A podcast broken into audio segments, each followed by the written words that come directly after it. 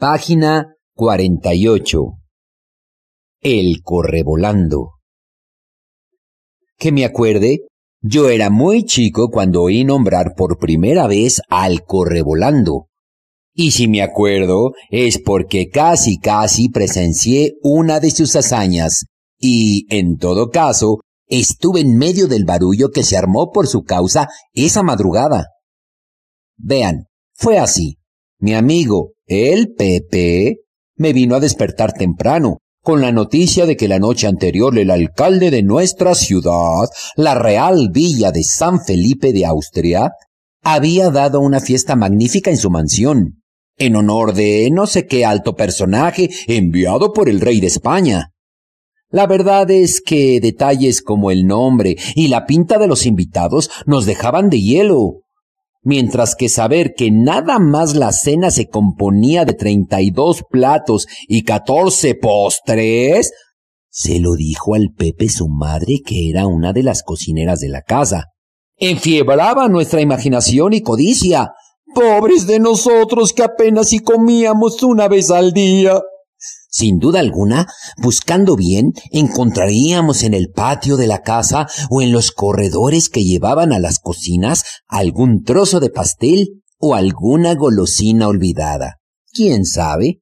Con esa ilusión, nos largamos de carrera hasta la Plaza Mayor, donde estaba la casa, sin reparar mucho en el movimiento de guardias y soldados.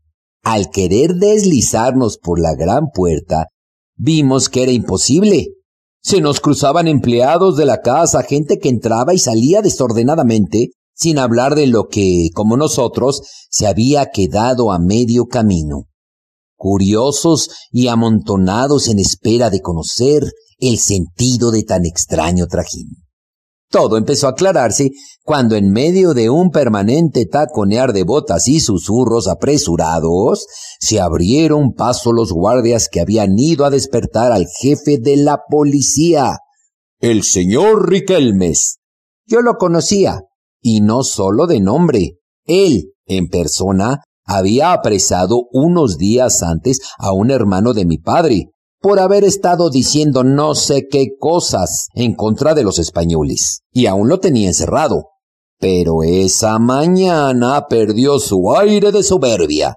No había estado ni cinco minutos en casa del alcalde cuando ya volvía a salir, abochornado y temeroso, huyendo de la voz enfurecida que lo perseguía. Si usted no me trae al ladrón hoy mismo, lo haré destituir gritó el alcalde. Eh, sí, señor, murmuró el jefe de la policía. Usted es responsable de la estupidez de sus hombres. Sí, señor. Todos ustedes son unos incapaces. Sí, señor. Ya estaba el señor Riquelme fuera de vista y de oído, supongo. Pero el alcalde seguía gritando fuera de sí, colorado y zapateando en la reja de entrada de la casa. Así fue como nos enteramos, el Pepe y yo, de que había ocurrido un gran robo en la mansión, justamente esa noche en que tanta gente estaba presente, y que, por la importancia de los invitados, se había reforzado la guardia, y la gente ya iba comentando el detalle del robo. Alguien se ha llevado un cofre lleno de monedas de oro, un collar de perlas y otro de esmeraldas y una sopera de plata. Olvidados por completo de nuestras ilusiones de recuperar algún vestigio de la fiesta, el Pepe y yo no teníamos suficientes oídos para escuchar, y sentíamos nacer una admiración sin límites por el desconocido autor de tan increíble acto. ¡Tantas cosas han robado! ¿Cómo las sacarían sin ser visto? se preguntaban. Fue alguien muy hábil. Pusieron guardias armados en todas las puertas. Hay que ser valiente para arriesgarse tanto. O ser muy pobre y estar desesperado. Burlarse así del alcalde. ¡Qué risa! Y desaparecer luego como si nada. ¿Habrá sido el correvolando? dijo alguien. Ese tiene pies con alas. Y entre comentarios y burlas, la gente se fue dispersando, mientras mi amigo y yo nos quedábamos soñando con el correvolando, pies con alas, hombre pájaro. ¿Cómo sería? ¿Quién sería? ¿Dónde estaría? Todo el día la ciudad estuvo alborotada por el suceso. Sobre todo que Riquelmes, sin duda espantado por las amenazas del alcalde, mandó a registrar casa por casa todos los alrededores sin dejar una calle y le pagó a media población para que obtuviera informes. Puso además a toditos sus policías tras del ladrón, dejando sin custodia la Plaza Mayor y sin guardias la cárcel. Dio resultado. Nunca antes había sucedido y yo sé que después de esa vez jamás volvería a ocurrir. Lo atraparon. Sí, atraparon al correvolando. Lo amarraron. Entre diez hombres lo trajeron a la plaza. La noticia cundió en un instante y nadie la creía. Yo estaba aún vagando por la calle y oía decir que no era posible, que ese no era cualquier hombre, que estaba hecho de viento, que corría más veloz que un caballo desbocado, que a su voluntad se hacía invisible, que no existía. Pero parece que sí existía, porque yo lo vi. Bueno, alcancé a divisarlo, flaquito, moreno, muy derechito, con una sonrisa extraña entre los labios. Me dio pena, una pena rara. Metido en medio de la gente, Vi cómo lo llevaban empujones hasta la policía, a la cárcel. Lo trataban mal, como a cualquiera. Pero él era diferente de cualquiera. Eso lo iba a saber tiempo después, cuando soltaron a mi tío, que estaba en la celda y pudo ver y escuchar todo lo que sucedió. Así que eres el famoso correvolando, ¿eh? Dijo burlón el jefe de la policía. ¿Y qué nombre es ese? ¿No tienes nombre de cristiano? ¿Mi nombre? No lo sabrá usted ni lo sabrá nadie, contestó muy serio el correvolando. ¿Con qué sostenemos? ¿No quieres decir tu nombre? Pues bien, cincuenta azotes para soltarle la lengua, ordenó Riquelmes, y lo azotaron hasta dejarle la espalda en sangre. Pero él no se quejó, no gritó, no habló. ¿Y ahora? dijo Riquelmes. Confiesa al menos que fuiste tú el canalla que robó en casa del señor alcalde. Confiesa. ¿O quieres más azotes? No les tengo miedo a los golpes, ni a usted, pero sí, fui yo, dijo mirando al policía recto a los ojos. Descarado, ladrón, así que fuiste tú. ¿Dónde ocultaste el botín? ¿Dónde están las monedas de oro y las joyas de la señora? No las encontrarán. No tengo nada. Apenas pasaron por mis manos y lo que no está repartido entre la gente pobre de mi pueblo está camino a las pampas de Clisa donde acampa el valeroso ejército de mi capitán don Esteban Arce, dijo seguro y orgulloso el hombre. A estas palabras, contó mi tío, Riquelme se puso lívido de ira, o tal vez de miedo. Nombrar en esos tiempos a Arce, a las guerrillas que luchaban ya contra los españoles, era como nombrar al diablo, como invocar fuerzas desconocidas que podían cambiar el orden del universo. Por eso, el jefe de la policía quiso darle un escarmiento al correvolando. Lo condenó al calabozo, ordenó atarle las manos, encadenarle los pies y dejarlo sin alimento, sin agua, sin luz. A pesar de la paliza que había aguantado, el correvolando desafió aún a Riquelmes. Hagan de mí lo que quieran, no servirá de nada. No existen muros ni grilletes capaces de detenerme.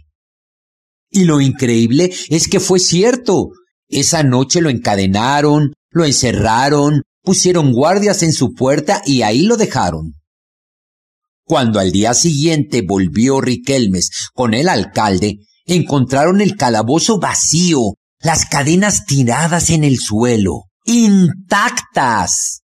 No lo creían ni los mismos prisioneros. Cuando se supo en la calle la noticia de la fuga, mi héroe volvió a brillar en mi mente. En muchos hogares miserables se dieron gracias a Dios.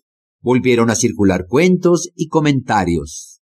Alguien afirmó, con aires de saber mucho, que si el correvolando podía liberarse tan fácilmente, era porque tenía en los pies huesos tan flexibles como los de las manos, de tal manera que podía deslizarlos entre los grilletes con solo quererlo. Otros decían que había vivido en la selva, que se había apropiado cualidades de los animales. Trepaba como un felino, corría como un conejo, se hacía chiquito como una hormiga. Hubo quien sostuvo que poseía poderes extraños, secretos de magia. Atravesaba paredes, caminaba sin tocar el suelo. Mi cabeza daba vueltas. Hervían en mi mente las preguntas. Pero ni yo, ni el Pepe, ni nadie supo nunca la verdad. Lo que sí es cierto y seguro es que escapó. Tal vez se ocultó en casas de los barrios pobres, hasta que la policía se cansó de buscarlo. Pronto se supo de robos en las haciendas de los españoles, allá en el valle. Nosotros parábamos la oreja apenas se comentaba algo relacionado con el correvolando y oíamos que llevaba la audacia al punto de prevenir a sus futuras víctimas y por más que se apostaran centinelas y se guardaran los tesoros de la casa en los rincones más ocultos, él lograba entrar, sustraer su botín y escapar. Todo esto se grabó en mí para siempre. Como el correvolando vivía en la memoria de la gente, Así corría y volaba en mi imaginación de niño. Pasó el tiempo, vinieron luego años de sangre y esperanza. La lucha contra España, el nacimiento azaroso de nuestra nación. Pero esa es otra historia. Ahora ha vuelto la paz y yo soy un hombre maduro. El Pepe, que sigue siendo mi amigo, se burla de mí. Dice que entré a trabajar en la policía para tratar de agarrar yo al correvolando. Yo no le hago caso. Y si por ventura un día se cruzara mi camino con el suyo, no haría ni el intento de apresarlo. Como no se encierra al viento ni se atrapa a un sueño con las manos.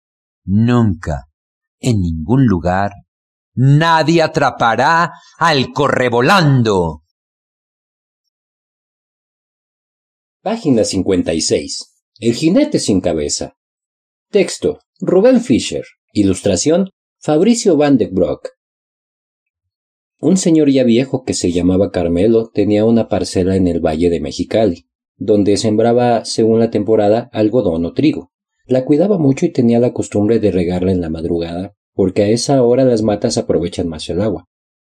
Un día, como eso de las cuatro de la mañana, escuchó muy cerca el trote de un caballo.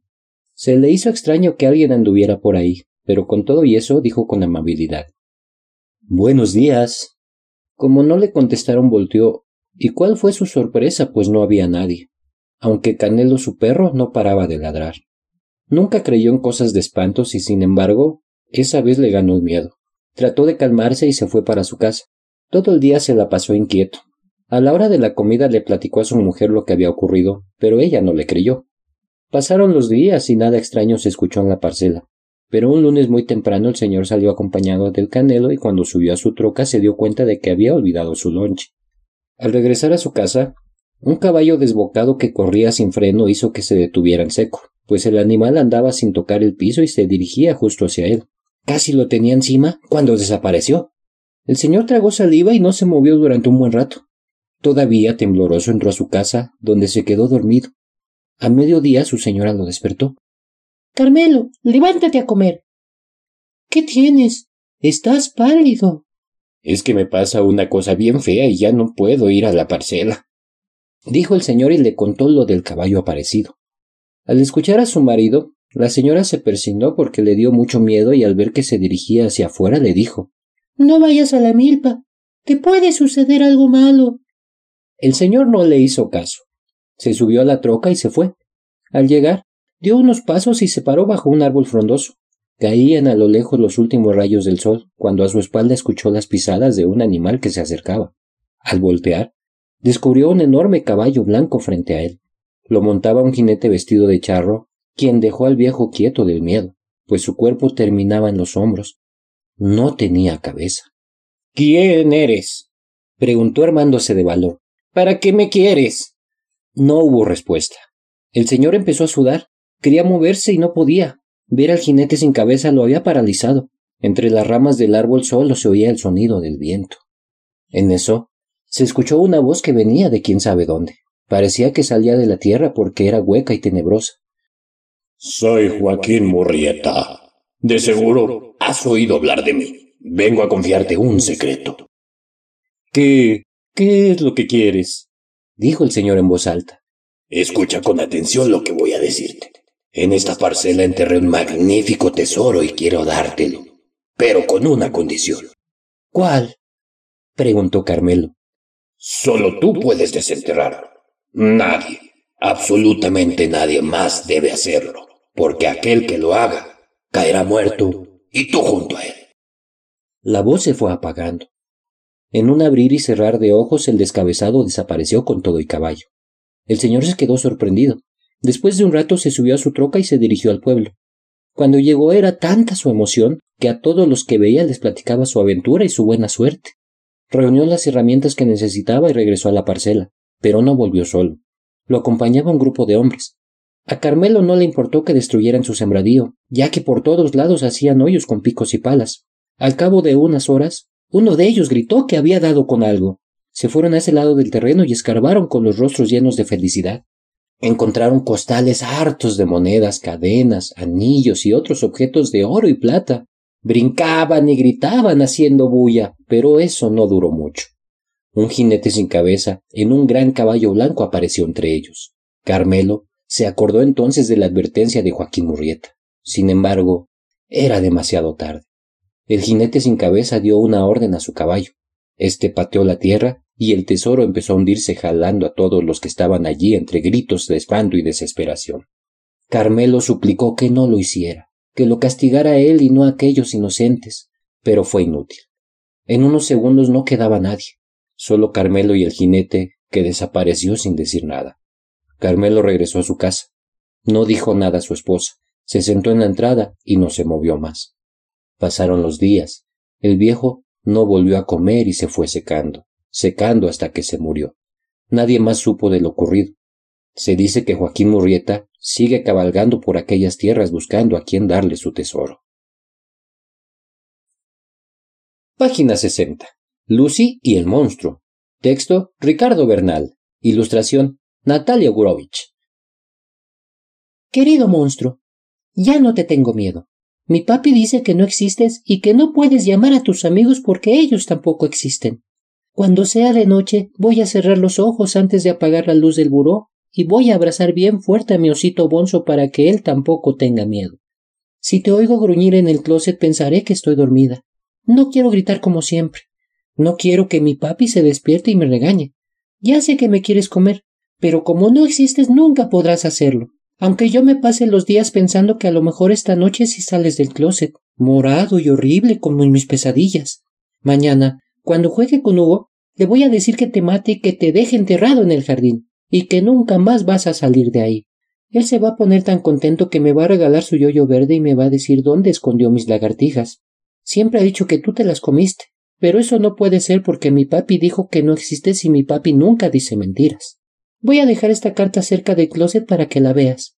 Voy a pensar en cosas bonitas como ir al mar, o que es Navidad, o que me saqué un diez en aritmética. Adiós, monstruo. Qué bueno que no existas.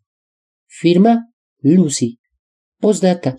No tengo miedo, no tengo miedo, no tengo miedo. Mi pequeña Lucy. ¿Cómo que no existo? Tu papi no sabe lo que dice. ¿Acaso no me inventaste tú misma el día de tu cumpleaños número siete?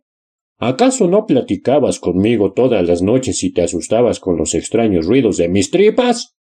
Todas las noches te observé desde el closet y tú lo sabías. Aunque nunca me viste, conocías de memoria mis ojos, mi lengua y mis colmillos, pues todas, todas las noches me soñabas. Por eso cuando leí tu carta sentí tanta desesperación. Por eso destrocé tus juguetes y me comí de un solo bocado a tu delicioso osito bonzo. Lo juro, Lucy. Tú ya estabas muerta. Tenías los ojos abiertos y cuando toqué tu barriguita estaba más fría que mi mano. Seguramente te mató el miedo y yo no pude comerte pues no me gusta el sabor de los niños muertos.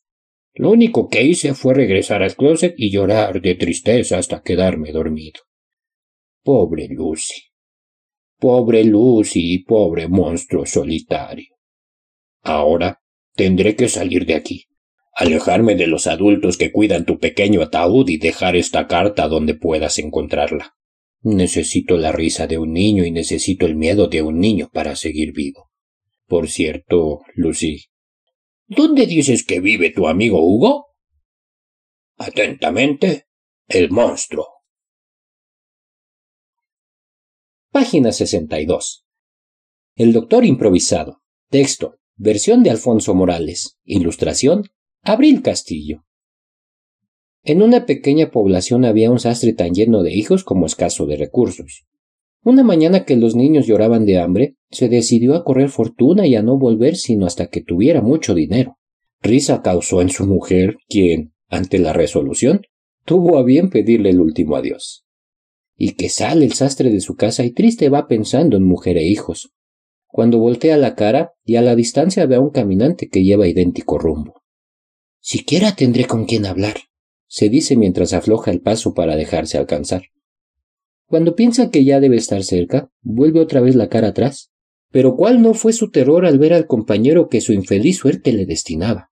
¿Por qué te llenas de pavor al verme, si tantas veces me has llamado a gritos? Le dijo la huesuda. Ay, señora muerte, cierto que a veces he deseado morir, pero hoy no, porque he salido a buscar fortuna para mis hijos que están en la miseria. ¿Qué sería de ellos si me llevas? le contestó el sastre a la calaca. De ello no te aflijas que no vengo a llevarte. Mira mi capote qué viejo está, y yo teniendo que correr por tan distintos climas, temo que al pasar de uno cálido a otro frío me sobrecoja una pulmonía tiritó la parca. Y quiere sin duda, mi señora, que los ursa. Le responde preparando de darle aguja. ¿Qué no ves que este paño no consiente surcido alguno? Mira. Le dice sacando algo de su vieja capa. Aquí hay un paño nuevo. Ve si alcanza. Y alcanzó para el nuevo capote. Y hasta sobró para que el sastre se hiciera un traje sentándose a coser en una piedra. Al terminar no supo qué hacer con su trabajo, Ignoraba dónde la muerte andaba. Poco duró su duda porque al momento se le hizo presente diciéndole Bravo. Eres cumplido. Dime, ¿cuánto es lo que te debo? Nada cobro, señora, a las personas que yo aprecio. Sin embargo, todo trabajo merece recompensa. Toma este bolso lleno de oro. Y eso no es todo, pues quiero que al llegar a tu casa seas doctor en medicina. Dijo la muerte.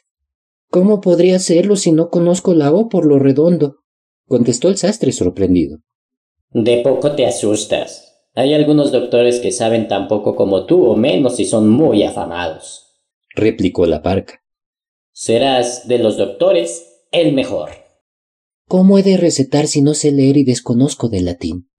Toma primero casa grande, luego alquila o compra coche y después coloca con letras grandes la placa que diga médico, cirujano y partero, alópata y homeópata. Cuando te llamen para asistir a un enfermo, fíjate dónde me paro. Si me ves a los pies de su cama, dices que aunque parezca muy malito, no hay que temer por su vida. Pero si estoy en la cabecera, entonces toma el pulso. Meneas la cabeza haciendo signo negativo y dices, con tono magistral, no hay sino solo Dios que lo pueda salvar. No sin antes aconsejarle a la familia que diga al enfermo que arregle su testamento. Buena propina te darán los herederos. Agradezco el favor, señora, y por simpatía quisiera pedirle otro. Mi esposa está en vísperas de dar a luz y quisiera que usted se hiciera mi comadre llevando a mi hijo a bautizar. Si no es más que eso, te lo prometo. Dijo la muerte, que salió corriendo porque la llamaban dos grandes ejércitos que libraban tremenda batalla. Y el antes sastre y ahora doctor encaminándose gustoso a casa, donde encontró a sus muchachos pidiéndole pan a su pobre madre, cuando se abalanzaron sobre él, los aquietó con una promesa que hizo pensar a su esposa que ya estaba demente. Infelicidad que se agregaría a la miseria. Él prometió para ese día comida de príncipes, que ya nunca faltaría. Ella lo creyó perdido de sus sentidos, pero el oro del bolso dio para que todos pudieran comer mucho y de lo mejor en una buena fonda. Mientras hijos y mujer duermen, va él a conseguir céntrica casa y ropa para toda la familia, que al despertar encontrará en lugar de sus hilachos. Cree soñar la esposa con la ropa interior de lino y el vestido de seda, con la repentina riqueza, con el coche que está esperándolos para llevarlos a su nuevo hogar. Hecho un Catrín, el apenas ayer miserable le cuenta lo del capote, el oro y el secreto del ser el non plus ultra de los médicos habidos y por haber. Apenas él y su numerosa prole toman posesión de la casa, se deja venir corriendo un mozo en busca del doctor, porque su amo está grave. Sube al coche y se dirige a la casa indicada, toda ella revuelta y en alboroto que suspende su llegada. Conducido hasta donde se encuentra el enfermo, ve a su comadre la muerte a los pies de la cama, y después de muchas pantomimas y en medio de un silencio sepulcral, dice el improvisado doctor. Señores, la enfermedad es maligna, pero nada hay que se oponga a mi ciencia. Yo me comprometo a sanar al paciente en ocho días. Por ahora, denle un baño de pies. Y que venga a mi casa un mozo con dos botellas para mandar unas cucharadas que debe tomar cada media hora. Un cartucho de papel le dio la señora a cambio de sus servicios y él mandó llenar con agua las dos botellas que el mozo traía, suficientes para que, a los ocho días, el enfermo se encontrara en completa salud. En otra ocasión el afamado doctor fue llamado a la casa de un riquísimo caballero que moría sin que nadie diera con el remedio a su mal. Hubo junta de los médicos más acreditados de la ciudad, a la que fue llamado nuestro remendón. Los diez doctores ahí presentes vieron con aire burlón al pobre sastre, quien dejó que los sabios hablaran y vieran por segura la muerte del enfermo. Vista su comadre en el buen sitio, se conformó con decir Yo lo salvaré. En las barbas se le rieron los doctores y lo calificaron de loco y pretencioso. Sin embargo, a los tres días estaba el paciente fuera de peligro gracias a las seis píldoras de migajón que sacó de su bolsa y le hizo tragar. Así fue que crecieron su fama y sus recompensas, hasta ya no tener tiempo ni para dormir. La mujer dio a luz a un niño y la muerte se presentó a cumplir su promesa. El doctor ofreció a la muerte espléndido banquete, generosos vinos y fuertes aguardientes. Cuando la vio templadita le dijo Querida comadrita, espero que te olvidarás de tu compadre todo lo más posible. Te prometo, compadre, a fe de muerte, que tres días antes de venir por ti, te vengo a avisar. Tomaron otras copas a salud del ahijadito y despidiéndose de sus compadres se fue la muerte a su oficio eterno.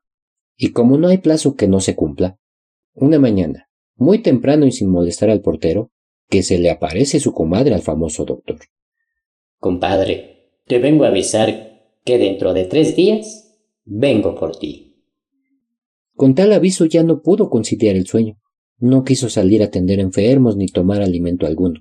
Tampoco le consoló que su mujer dijera que todo era una chanza de su comadre. Así desconsolado le hizo caso a su esposa cuando le dijo Mi comadre te conoce como estás ahora vestido, pero si cambias de traje, no te conocerá. Dicho y hecho, que se va por sus camisas y calzones de manta, una calzonera y una blusa, que se rapa cabello, barba, bigote y hasta cejas, y en disfraz de mozo que se pone en el corredor a regar macetas. Y en eso que sube la muerte y pasa junto a él, sin saludarlo, yéndose hasta la sala donde estaban su mujer y sus hijos. A ella sí la saluda y le pregunta por el ahijado. También le pregunta por el compadre. Comadrita, responde su mujer. Mi esposo no está en la ciudad. Fue a asistir a un enfermo fuera de aquí. Al oír esto se despidió de su comadre y prometiendo volver a visitarla.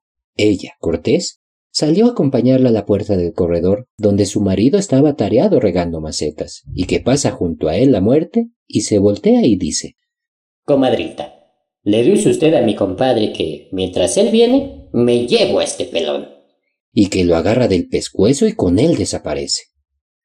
Aquí se ve cómo tiene razón el versito que dice Ni con la muerte tampoco procures acompadrar, pues cuando menos esperes, te ha de venir a llevar.